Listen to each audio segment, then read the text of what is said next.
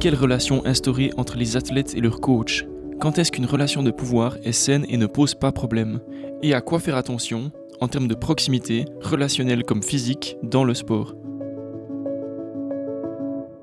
Spirit of Sport, le podcast de Suisse Olympique. Vous écoutez le dernier épisode en français du podcast Spirit of Sport, consacré à l'éthique dans le sport. Dans l'épisode précédent, nous avons parlé de la pression et des idéaux. Aujourd'hui, nous parlons des questions de la proximité et du pouvoir entre les athlètes, mais aussi avec les coachs et autres adultes accompagnants. Et pour les aborder, j'ai le plaisir d'accueillir Mélanie Indy, psychologue du sport. Bonjour et bienvenue Mélanie. Bonjour. Mélanie, tu es donc euh, psychologue dans un cabinet à Lausanne. Tu travailles avec des sportifs et sportives. En quoi consiste euh, ton travail?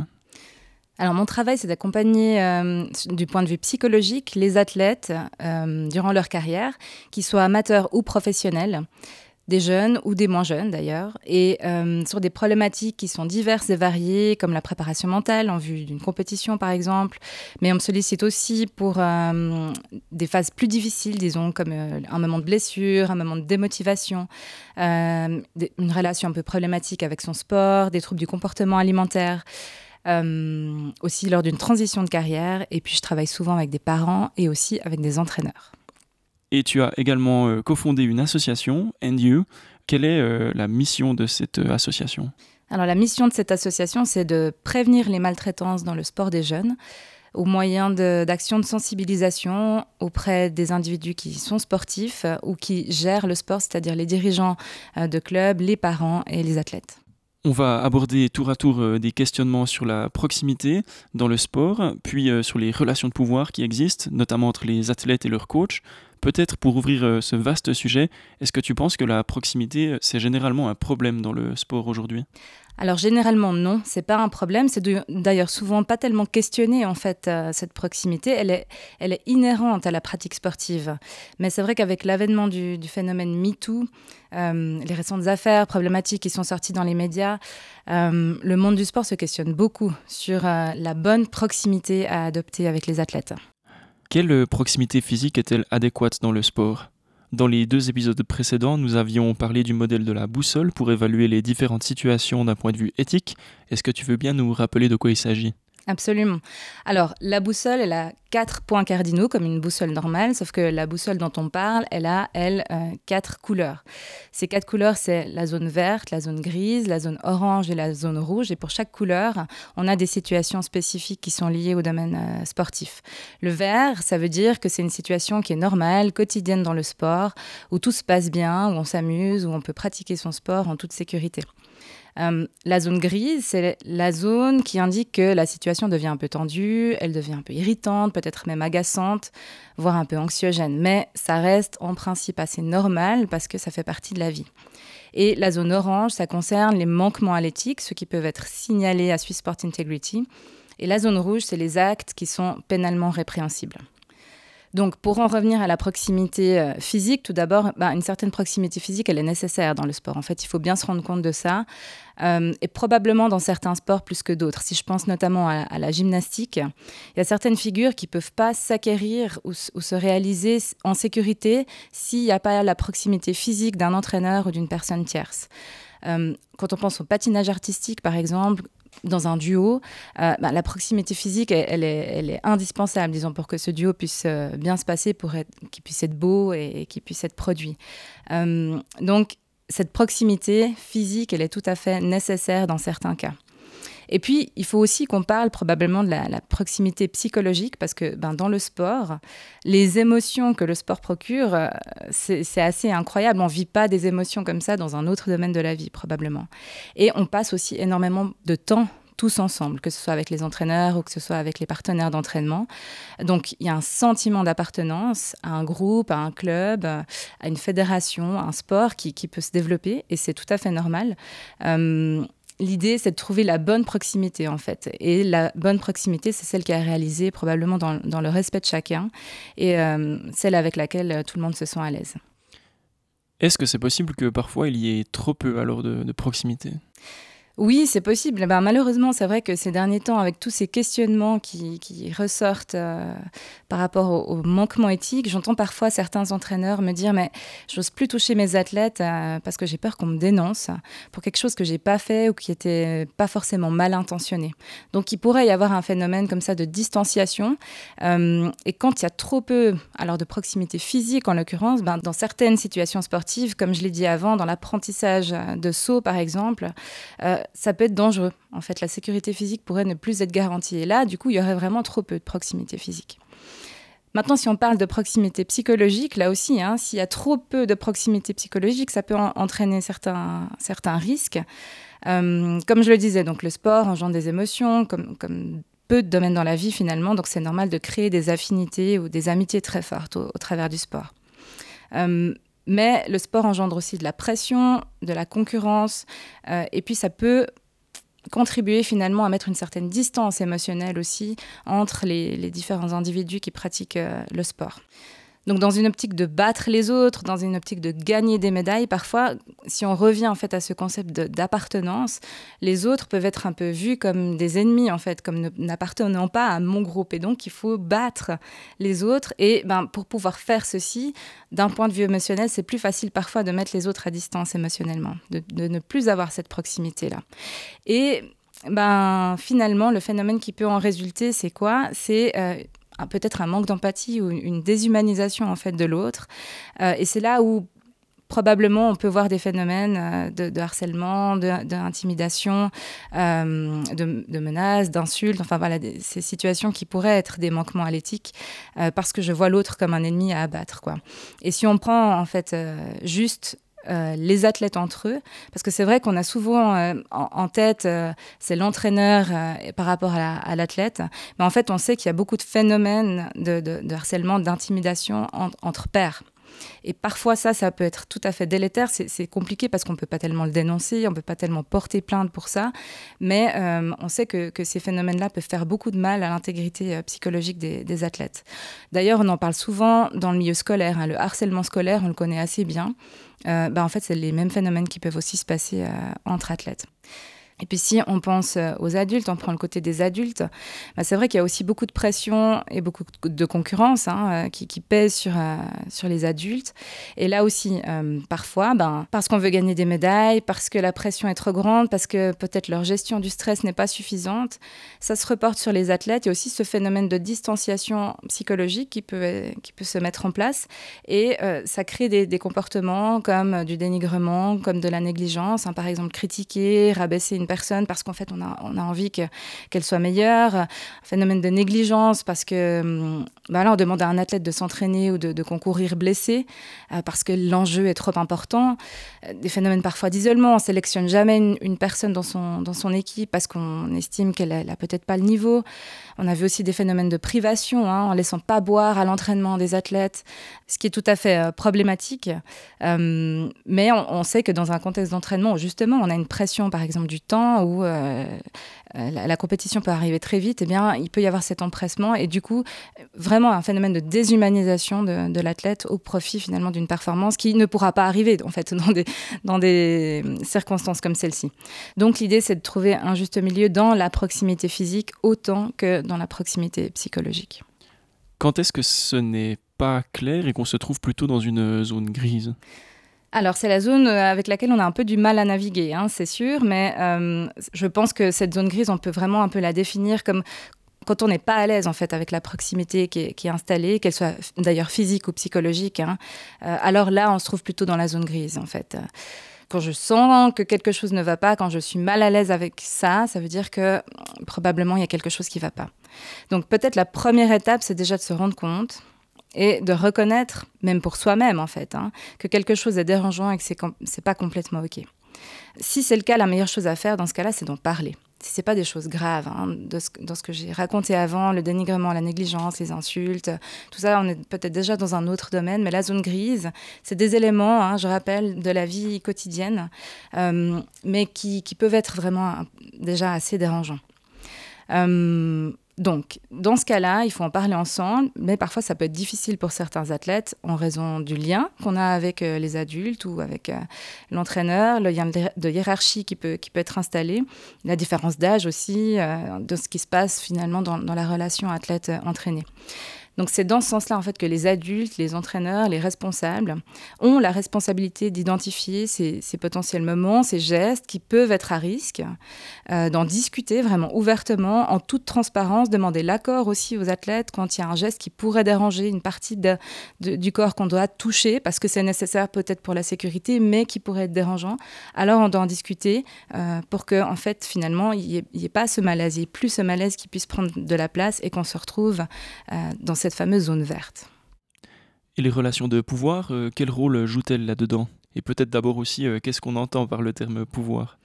Alors, le pouvoir, c'est un, vaste mot, hein, clairement, mais euh, il y, a plusieurs définitions. La première, on parle de pouvoir, d'une part, quand il y a un droit qui est octroyé à quelqu'un de par son statut ou de par l'autorité qui lui est donnée.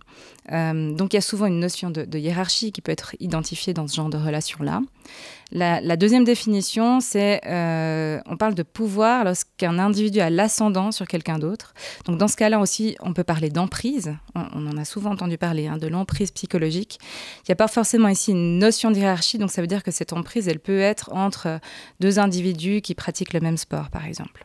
Et quel rôle le pouvoir euh, joue-t-il dans nos relations avec les autres, avec les coachs euh, Est-ce qu'il modifie euh, ces relations? Alors du moment qu'il y a une relation de pouvoir, c'est clair que la relation, elle est modifiée entre deux individus. Quelqu'un qui a le pouvoir de décider d'une sélection ou non, par exemple, hein, il doit être très impartial en fait dans sa décision. Il doit pouvoir s'appuyer sur des critères objectivables euh, et équitables. Et malheureusement, parfois, il arrive que certaines personnes abusent de, ce pouvoir et de leur position d'autorité et l'utilisent à mauvais escient. Euh, on appelle ça de l'abus de pouvoir. Vous avez certainement déjà entendu parler de, ce terme-là. Et, là, on se retrouve face à de gros moquements éthiques euh, souvent. Donc, si on pense par exemple justement à un entraîneur national qui doit sélectionner euh, des athlètes, ben, ça pourrait être par exemple euh, quelqu'un qui sélectionne que des gens qui parlent sa langue ou que des gens qui viennent de sa région. Et là, ben, on, est face à une problématique assez clairement. Et à contrario, si on se pose dans la, dans, du côté en fait des athlètes.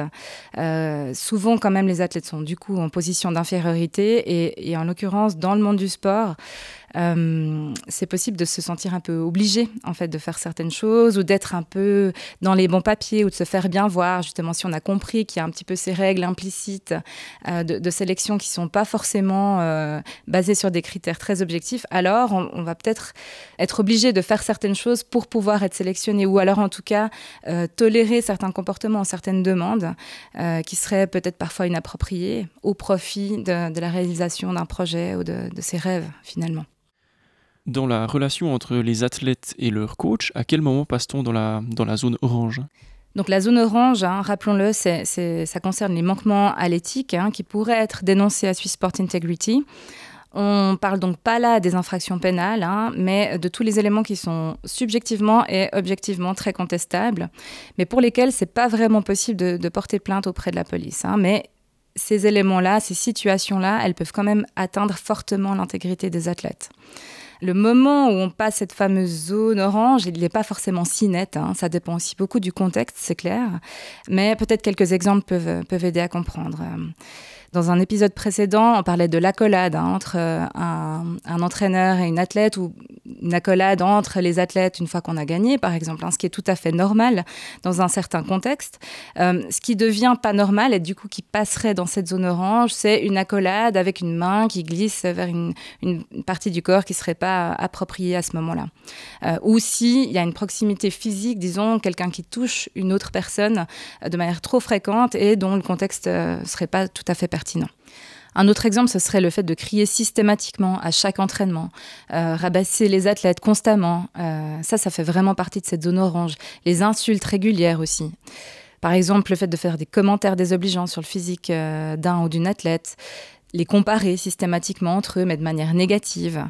on voit aussi parfois certains entraîneurs qui instaurent un climat de peur à l'entraînement on a pu voir aussi des, personnes qui jetaient des objets lorsque les athlètes n'obéissent pas ou qui ne performent pas au niveau qui est attendu.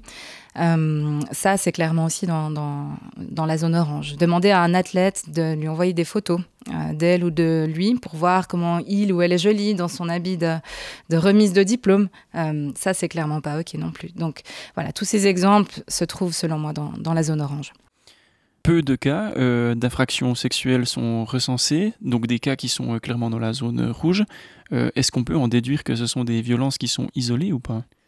Alors, c'est en effet, il y a peu de cas qui sont recensés. on sait que les, victimes d'abus sexuels, pour certaines portent plainte, mais il y en a beaucoup qui ne portent pas plainte, en fait. Donc, c'est un petit peu la, la pointe de l'iceberg, disons. Donc, c'est difficile de dire que c'est des cas isolés. Maintenant, ce qu'il faut dire aussi, c'est que ce n'est pas la majorité des cas les abus sexuels sont une partie, une petite partie des, infractions, c'est sûr, qui, ont lieu dans le milieu du sport. Euh, ce sont des cas graves qui méritent en effet qu'ils soient, soient dénoncés, euh, mais ça représente une, petite partie finalement de tout ce qui se passe euh, dans le milieu du sport et dans d'autres milieux d'ailleurs également. Y a-t-il des sports ou des organisations qui sont particulièrement à risque? Alors non, malheureusement, toutes les organisations et tous les sports sont à risque à tous les niveaux. Euh, on a souvent tendance à croire que ça peut pas arriver chez nous. Hein. J'entends ça souvent sur le, terrain. En fait, en pratique, on voit que les risques sont partout dans le milieu du sport. On pourra jamais complètement supprimer les risques et ça, je crois qu'il faut en être bien conscient. On est, on est des humains, on travaille avec des humains, donc tant qu'il y a des humains en interrelation, euh, il y aura des risques de toute façon euh, de manquement à l'éthique ou, de maltraitance c'est peut-être illusoire de se dire qu'on peut supprimer ces risques. Par contre, le but, c'est de les identifier, euh, de les anticiper si possible, et puis de les gérer surtout. Est-ce qu'il y a des risques qui sont euh, systémiques? Alors je crois qu'en fait c'est important de voir tous ces risques comme étant en fait systémiques. Euh, c'est le système du sport avec ses lacunes à certains niveaux qui, qui, permettent en fait l'avènement de, de, problématiques éthiques. En fait c'est une culture à adopter et une politique sportive en fait à développer. Euh, avec notre association, NDU, comme bien d'autres acteurs dans la prévention, euh, on recommande d'identifier ces risques et puis de mettre en place euh, des mesures à tous les niveaux. C'est-à-dire d'abord au niveau politique, au niveau fédéral, au niveau cantonal, communal, d'avoir des lois, des principes qui sont clairs quant à la protection de l'intégrité physique et psychologique des individus qui font du sport. Et puis, ben, le levier en fait de ces, de ces politiques, c'est peut-être d'ailleurs un soutien financier qui est possiblement conditionné euh, par rapport aux éléments qui sont mis en place dans des fédérations ou dans des clubs et qui vont dans le sens de la protection de la personne. Au niveau aussi des instances sportives, à tous les niveaux, l'idée c'est d'éditer des directives qui sont claires, par exemple des chartes éthiques, hein, ce qui existe déjà d'ailleurs, hein, des codes de conduite qui sont à respecter, mais vraiment à tous les niveaux, on peut les développer pour son propre club, avec ses propres mots, avec ses propres euh, expériences, et ces codes ou ces chartes sont à respecter certains principes éthiques aussi qui seraient inclus dans les statuts de, l'association ou des, ou des, fédérations sont, sont, importants parce que finalement, c'est les bases légales sur lesquelles euh, les institutions peuvent se, se baser. Et puis l'idée aussi, c'est de, de, former et de sensibiliser chacun des acteurs à tous les niveaux, les dirigeants, le staff technique euh, et médical, les entraîneurs, les parents, les athlètes, euh, pour que chacun ait aussi les, connaisse les moyens d'action en, en cas de besoin. Un des moyens aussi qui permet de, faire diminuer un risque important, c'est de demander un casier judiciaire euh, pour les personnes qui interviendraient auprès d'enfants. Ça se fait à l'école, mais euh, dans le monde du sport, ça se fait très peu. Je sais que c'est une mesure qui est très controversée parce que le monde du sport, en tout cas en Suisse, est très associatif et bénévole. Et puis on a peur de ne pas avoir assez de bénévoles si on, met des barrières comme celle-ci. Mais malgré tout, euh, je pense qu'on ne peut pas prendre le risque d'avoir un, prédateur qui, qui, qui interviendrait auprès d'enfants. Donc ça, c'est peut-être aussi une des mesures qui peut être intéressante à, mettre en place. Euh, pour les structures sportives aussi, identifier peut-être un, on appelle ça en anglais un safeguarding officer, donc une personne responsable en fait des problématiques éthiques ou de la prévention pour avoir un mot positif, ou de développer une commission qui serait en charge de, ces problématiques éthiques, qui aussi est euh, chargée de mettre en place un protocole clair en cas de nécessité, de développer un réseau aussi local qui permet des relais vers des professionnels euh, en cas de besoin. Et l'idée aussi, c'est d'évaluer régulièrement l'impact de ces mesures. C'est bien de mettre en place des choses, mais il faut savoir si ça fonctionne ou si ça fonctionne pas, et les rééditer, disons, régulièrement, parce que ben, on sait que les pratiquants arrivent, repartent, et si on fait ça une fois, c'est probablement pas suffisant. Et puis il y a peut-être aussi un aspect de, gestion RH en fait des clubs. Alors encore une fois, c'est compliqué, hein, parfois avec des, avec des des structures qui sont complètement bénévoles, mais en tout cas, pour les entraîneurs, avoir des, entretiens réguliers avec eux pour pouvoir faire le point euh, sur leurs pratiques, que les entraîneurs aient aussi des entretiens réguliers avec les athlètes en dehors du milieu de sportif, disons, pour pouvoir faire le point sur leurs relations, sur comment est-ce qu'ils travaillent ensemble, est-ce que tout va bien, est-ce qu'il y a des choses à modifier. Et souvent, on voit aussi que hum, ben, ça, c'est pas tout à fait fait parce qu'on s'entraîne, on se voit, on se voit sur le terrain, puis après on part. Et il y a peu de moments où on peut juste se poser et puis pouvoir faire le point sur, euh, sur la relation. Ça, c'est des choses que je propose aussi, euh, d'ailleurs, dans mes consultations avec les, les, athlètes, de faire le point au moins une fois par année, juste voir comment va la collaboration, s'il y a des choses à modifier. Et puis parfois, euh, ça permet juste de, de pouvoir rectifier un tout petit peu les choses. Et puis en tant que club, je crois que c'est important aussi de pouvoir identifier les situations qui seraient potentiellement à risque pour pouvoir les prévenir en amont, en fait. Hein pour pouvoir les gérer, c'est-à-dire identifier les situations avant, l'entraînement. Comment sont les locaux hein? Où sont les jeunes Est-ce qu'ils attendent à quelque part Est-ce qu'il y a des locaux en commun Est-ce que les vestiaires sont en commun Est-ce qu'il y, a des, est qu'il y a des possibilités de voir dans les vestiaires euh, la personne qui se change, par exemple Est-ce qu'il y a des croisements entre euh, les jeunes ou les très jeunes qui pratiquent euh, un sport et les plus âgés Ça, ça arrive parfois aussi et c'est des situations qui peuvent être à risque. donc pendant l'entraînement aussi, quelles sont les situations qui pourraient être à risque après l'entraînement? Comme ça, ça permet vraiment de, oui, de faire une gestion des risques plutôt que de les subir. Donc c'est une culture en fait hein, qui doit changer et c'est un système de protection, de surveillance qui doit être mis en place à tous les niveaux et par chacun. Euh, et puis veiller à ce que les principes édictés soient vraiment appliqués euh, concrètement sur le terrain, parce que souvent on a des jolies choses qui sont écrites sur un papier, mais euh, la transposition sur le terrain est parfois un peu difficile. Tu as mentionné euh, la possibilité de prendre le temps, de discuter avec le ou la coach, avec l'équipe de ce qui nous plaît et de ce qui ne va pas. Mais ça peut être compliqué quand on est un jeune d'être franc et de prendre la parole sur ces sujets. comment faire pour créer ces espaces de discussion?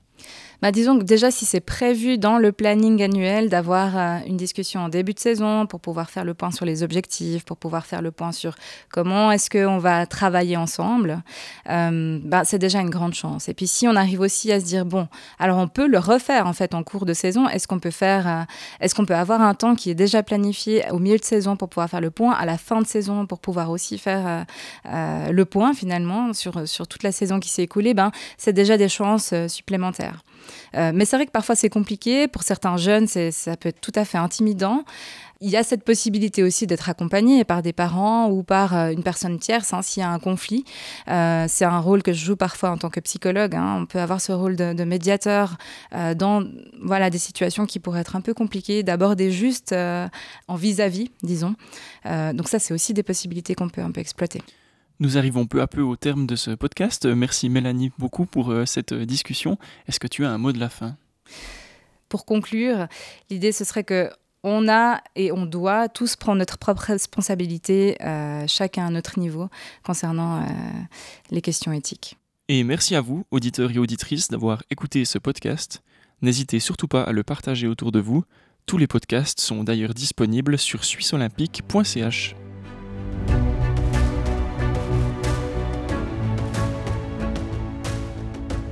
Spirit of Sport, le podcast de Suisse Olympique, imaginé en allemand par Podcast Schmiede, réalisé en français par Mai Biedermann de Radar RP.